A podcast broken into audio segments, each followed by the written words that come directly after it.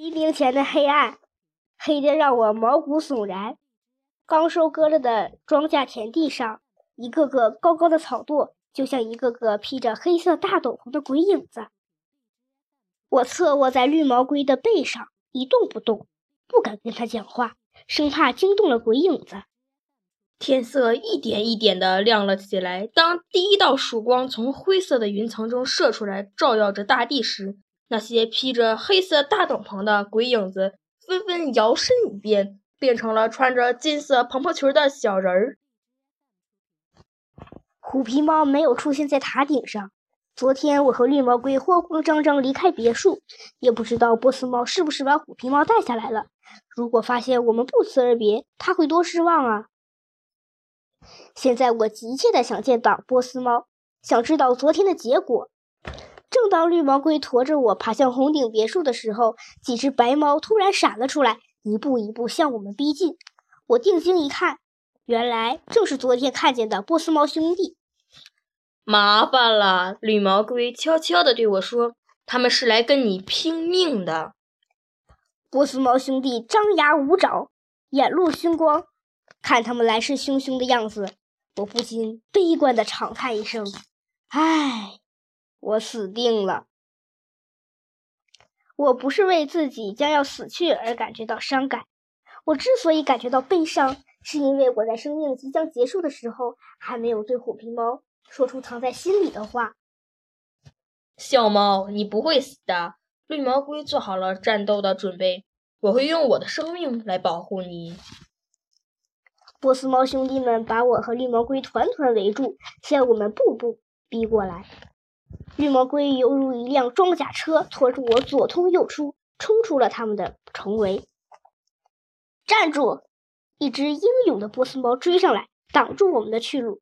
你们要去哪儿？我已经亲眼目睹了绿毛龟的神勇，所以不再害怕这些波斯猫了。闪开！不许你去找雪儿。雪儿是波斯猫的骄傲，它属于我们波斯猫。又有一只波斯猫也追上来。原来那只波斯猫叫雪儿，我喜欢这个名字，它的确像雪花一样纯洁可爱。波斯猫兄弟们，你们误会了，我脸上露出十分诚恳的笑容。我到那座别墅里不是去找雪儿。你骗谁啊？我们跟踪你已经不是一两天了，我们亲眼看见雪儿把你带到房间里，就不让我们进她的房间。你每天天不亮就到这里来，不是为了见他吗？我不知道该怎么说才能够让他们相信我。我真的不是为了见他，我是为了见另一只猫。我指了指红顶别墅的塔尖儿，就是经常蹲在塔尖上面的猫。那只猫啊，你喜欢那只猫？我连连点头。是的，我喜欢那样的猫，你也喜欢？你是不是有毛病啊？真是有眼无珠。我在心里说：“你们不能欣赏虎皮猫的美，只能说明你们没有品味。”波斯猫兄弟们还是没有完全相信我。另一只猫上前问道：“你怎么证明你说的话是真的？”正在我不知道说什么好的时候，雪儿来了。我可以证明，他说他真的是来找虎皮猫的。接着，雪儿给这帮波斯猫兄弟们讲起了我和虎皮猫的故事。他讲的声情并茂，很动感情。这帮波斯猫兄弟都被感动了，雪儿也为自己讲的故事感慨万千。我真羡慕那只虎皮猫，它应该是世界上最幸福的猫。可是我不明白，有你这样出类拔萃的猫喜欢它，它为什么还那么自卑？为什么雪儿讲到虎皮猫时总用这样的语气？雪儿看出我对它不满，她回头叫那帮波斯猫兄弟马上离开。说自己有话要对我讲，什么话？我们不可以听吗？不可以听，这些话是关于虎皮猫的。如果你们马不马上离开，就别怪我一辈子都不理你们。雪儿的话还没说完，波斯猫兄弟便争先恐后的离开了。看得出来，他们都想在雪儿面前挣个好表现。等波斯猫兄弟们彻底从我们的视野中消失的时候，我迫不及待地说：“雪儿，快告诉我，昨天他下来了吗？”当我对他讲起你的时候，他根本不相信有一只英俊潇洒而且还会笑的猫会拖着一条受伤的腿来这里找他。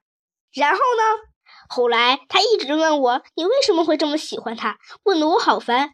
小猫哥哥，我家的虎皮猫是一只很难相处的猫，我不知道你是怎么爱上它的。雪儿又把话话题扯远了。